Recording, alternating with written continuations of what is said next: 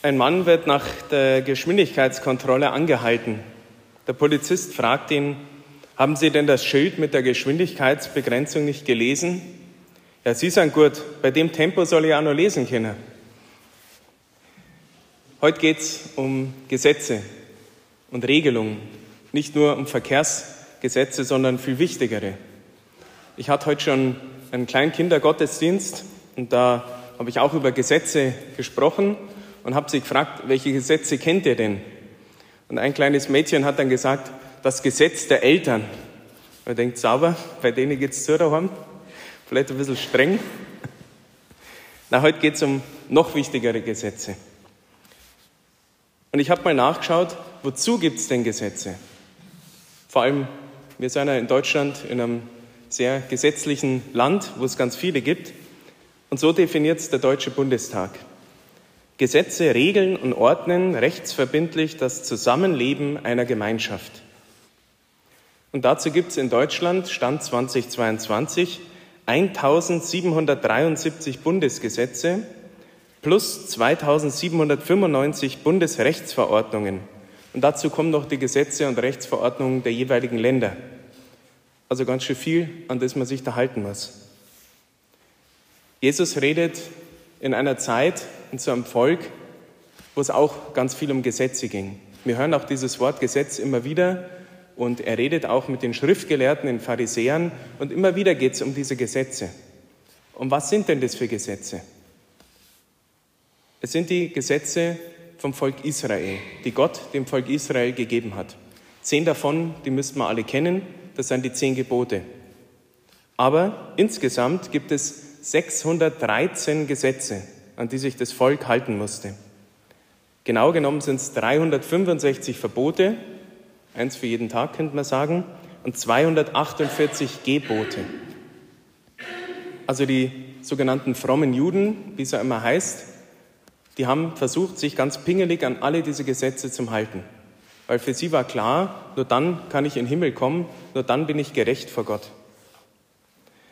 Und jetzt kommt der Jesus, wo man irgendwie merkt, der wirkt Wunder, wenn der predigt, da passieren Sachen, da merkt man, da spricht Gott durch ihn und so weiter und so fort. Also irgendwie, manche haben es schon verstanden, dass er wirklich Gottes Sohn ist.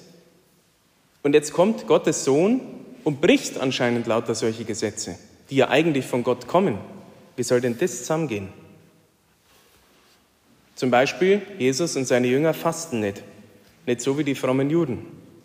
Jesus und seine Jünger halten sich nicht so an die Reinigungsvorschriften, zum Beispiel das rituelle Handwaschen vorm Essen. Und Jesus und seine Jünger halten sich auch nicht an die Regelung, mit wem man zusammenkommen kann. Die Juden durften nicht mit Ungläubigen und mit Nichtjuden zusammen im Haus sein, zusammen essen. Und Jesus war ständig bei denen eingeladen und ständig mit denen unterwegs. Sogar so viel, dass sie gesagt haben, ja, der ist ja selber so einer. Ein Fresser und Säufer haben sie ihn genannt. Also er bricht ständig diese Regeln. Und dann sagt er uns heute, ich bin nicht gekommen, um aufzuheben, diese Regelungen, sondern um zu erfüllen. Wie geht jetzt das zusammen? Was meint Jesus, wenn er sagt, er will das Gesetz, die Gesetze erfüllen? Ich glaube, Jesus geht es mehr um das Prinzip dahinter, um das, was den ganzen Gesetzen zugrunde liegt. Das heißt nicht, dass die Gesetze wurscht sind, das sagt er selber, keins von denen soll aufgehoben sein, aber es ist beides wichtig. Sonst erfülle ich nur das Gesetz äußerlich aber bin vielleicht mit dem Herzen nicht so dabei. Schauen wir mal, eins der zehn Gebote nennt er selber, du sollst dich töten. Das versteht nur jeder, da sagt jeder, das ist ein gutes Gesetz, da hält man sich ja dran hoffentlich. Und dann sagt er, ich aber sage euch, jeder, der seinem Bruder auch nur zürnt, soll dem Gericht verfallen sein. Ich glaube, Jesus meint, bei mir jetzt sterben, und stehen dann vor Gott. Das trifft einmal jeden von uns. Da müssen wir ja Rechenschaft ablegen vor Gott. Der fragt, so, wie schaut's aus mit deinem Leben? Und dann kann ich nicht sagen, ich bin raus, ich habe eh keinen umgebracht, passt alles. Dann sagt Gott, ja okay, das heißt kalten, aber was ist denn mit den 100 Leid, die du gehasst hast aus dem ganzen Herzen? wo du schlecht über die geredet hast, wo du, wie man so sagt, Rufmord begangen hast. Was ist mit denen Leuten? Also Gott klangt nicht nur ja dieses äußerliche Gesetz einzuhalten, sondern dass man das Prinzip dahinter verstanden hat und sich danach richtet und danach lebt. Und das Prinzip dahinter ist eigentlich doch ziemlich einfach. Es ist ganz klar die Liebe. Bei diesem Gesetz, bei diesen Regelungen und dem, was Jesus da anspricht, auf jeden Fall die Liebe zum Nächsten. Sogar wenn er mir irgendwas angetan hat. In jeder Beziehung braucht es Gesetze und Regelungen. Auch in Familien, wie ich es heute Nachmittag mitbekommen habe. Danach wurde mir Feedback gegeben von den Eltern. Gutes Thema. Gesetze, das ist immer ganz wichtig mit den Kindern, dass man es einer nochmal sagt. Warum ist das so wichtig? Weil ein Gesetz, so Regelungen, die schaffen einen sicheren Rahmen. Und innerhalb von diesem Rahmen ist man sich sicher, man kann sich auf diese Gesetze berufen, gerade wenn mal eins gebrochen wird oder es droht, eins zu brechen. Und innerhalb diesem Rahmen ist man irgendwie sich einig und frei. Wenn man jetzt sagt, in einer ja, Partnerschaft, wenn man heiratet, dann muss man irgendwie schauen, muss man es regeln, wie gehen wir mit dem Geld um.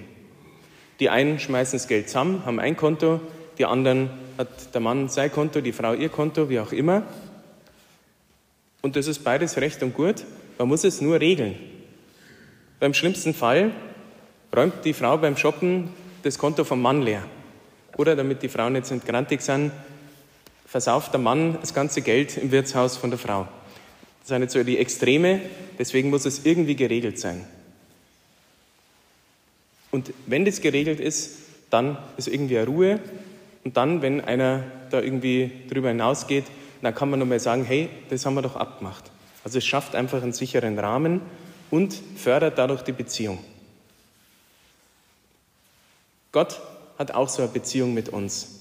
Er nennt es immer den Bund, so ein altmodischer Begriff, der immer wieder aber auch in der Kirche vorkommt. Es ist eigentlich die Beziehung zwischen Gott und uns Menschen. Er hat sogar ganz oft schon einen Bund mit uns geschlossen. Einen, den kennen wir ganz sicher, das ist der Bund mit Noah und das Zeichen dieses Bundes ist ja der Regenbogen. Und alle möglichen Bünde hat er geschlossen. Warum so viele? Weil wir Menschen die ständig gebrochen haben. Und dann irgendwann hat er diesen einen letzten und den ewigen Bund, wie er ihn nennt, geschlossen. Und der ist ganz anders wie die anderen Bünde. Das ist weniger ein Vertrag, denn dieser Bund geht über eine Person. Und die Person ist Jesus Christus. Er selber ist der Bund und er ist der Garant für diesen Bund und für die Beziehung zwischen uns und Gott. Und ich habe heute auch eine Taufe gehabt und genau da geht es auch darum. Bei der Taufe zieht Gott in mich ein und dann bin ich auf ewig mit ihm in diesem Bund ganz eng verbunden. Und für diesen Bund gibt es eben auch Regelungen und Gesetze. Und die hat Jesus heute angesprochen. Und die hat er uns versucht noch tiefer zu erklären. Schon allein bei dem Wort Gesetz ich glaube, da haben schon viele so eine leichte allergische Reaktion drauf, denn wir haben gar keine Lust, uns an irgendwelche Regelungen und Gesetze zu halten. Weil wir sind doch jetzt schon erwachsen, wir sind ja keine kleinen Kinder mehr, wir wollen ja nicht bevormundet werden. Gerade wenn man das hört, wie viele Bundesgesetze und alles Mögliche wir haben, da kriegt man schon irgendwie innerlich so einen Widerstand.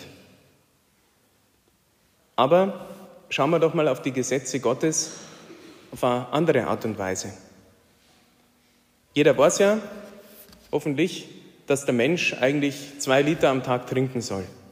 Weil sonst schadet er einfach seinem Kreislauf und seinem Körper auf Dauer. Da sagen jetzt die einen, oh ja, den Blödsinn, ein Liter klangt doch. Ich habe selber im Altenheim gearbeitet und da habe ich gemerkt, wie schwierig das ist, oft überhaupt einen Liter in die Menschen reinzubringen, wenn es sich schwer tun mit dem Schlucken und so weiter. Und habe dann aber gemerkt, ganz kurz, in kurzer Zeit, wie schnell die ausmergelt sind und total kaputt. Also es ist wirklich wichtig, viel zum Trinken. Und dann irgendwann erkennt man doch, ich glaube, ja, zwei Liter, ich glaube, die Ärzte haben da doch recht. Das könnte man sagen, ist ein Gesetz, was uns Gott durch die Natur schon grundlegend ja, im Körper verankert hat. Und da weiß ich, warum. Weil mir geht es ja um meine Gesundheit, ich will ja fit bleiben, also trinkt man voll. Und darum geht's. Obwohl ich es vielleicht nervig finde, gerade im Winter, im Sommer trinkt man eh schnell viel, aber im Winter vielleicht muss man sich zwingen, zwei Liter zum Trinken. Aber wenn ich an meine Gesundheit denke, dann überwinde ich das doch, den Widerstand. Und dann halte ich mich an dieses Gesetz, in Anführungszeichen. Was ist aber mit dieser Beziehung zu Gott und diesen Gesetzen? Ich glaube, es ist kein Wunder, dass in unserer heutigen Zeit die meisten Leute diese Gesetze wurscht sind. Die meisten kennen es schon gar nicht mehr. Wer weiß denn schon noch, dass es ein Sonntagsgebot gibt, dass eigentlich eine Pflicht ist, am Sonntag in die Kirche zu gehen? Und wir haben mehrere solche Gebote. Oder überhaupt die zehn Gebote.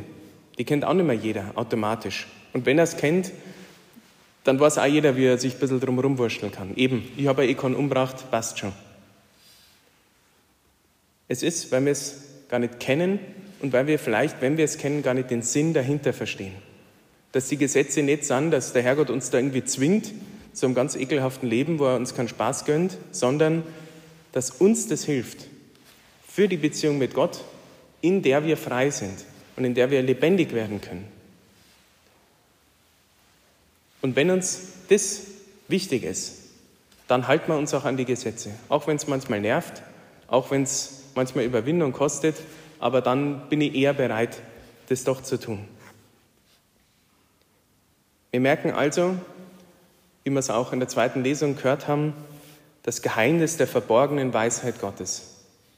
Gott weiß schon, was er damit meint, aber uns ist es oft verborgen, oft unsichtbar und oft ist es irgendwie ein Kampf und eine Reiberei in unserem Leben mit diesen ja, Geheimnissen, mit diesen Gesetzen Gottes. Und deswegen brauchen wir Gott. Deswegen brauchen wir den Heiligen Geist. Und das Schöne daran ist, der ist schon in uns.